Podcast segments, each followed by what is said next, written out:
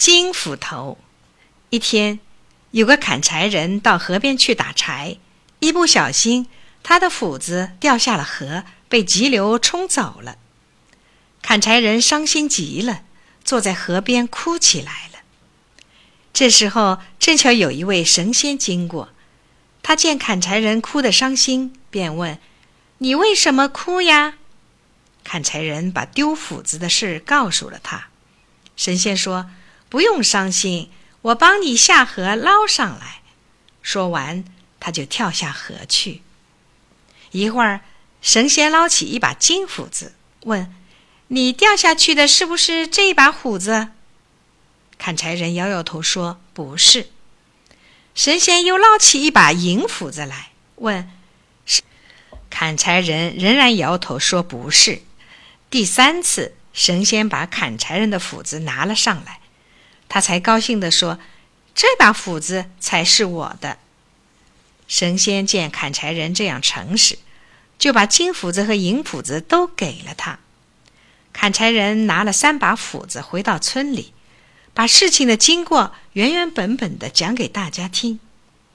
有个贪心的砍柴伙伴听了，不禁眼红了。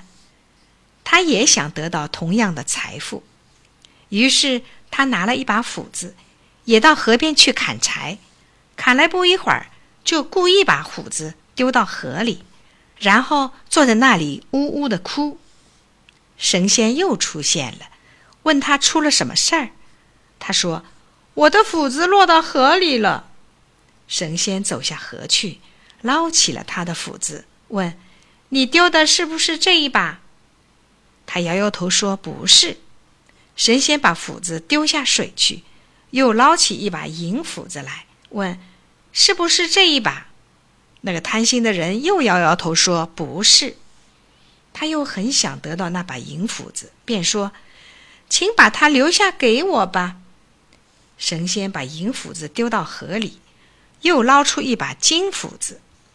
那人不等神仙问他，就狂喜的喊：“就是这一把，就是这一把！”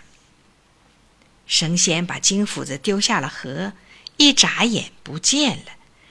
那个贪心的人不仅没有得到金斧子，就连他自己的那把斧子也没有了。是不是这一把呢？砍柴人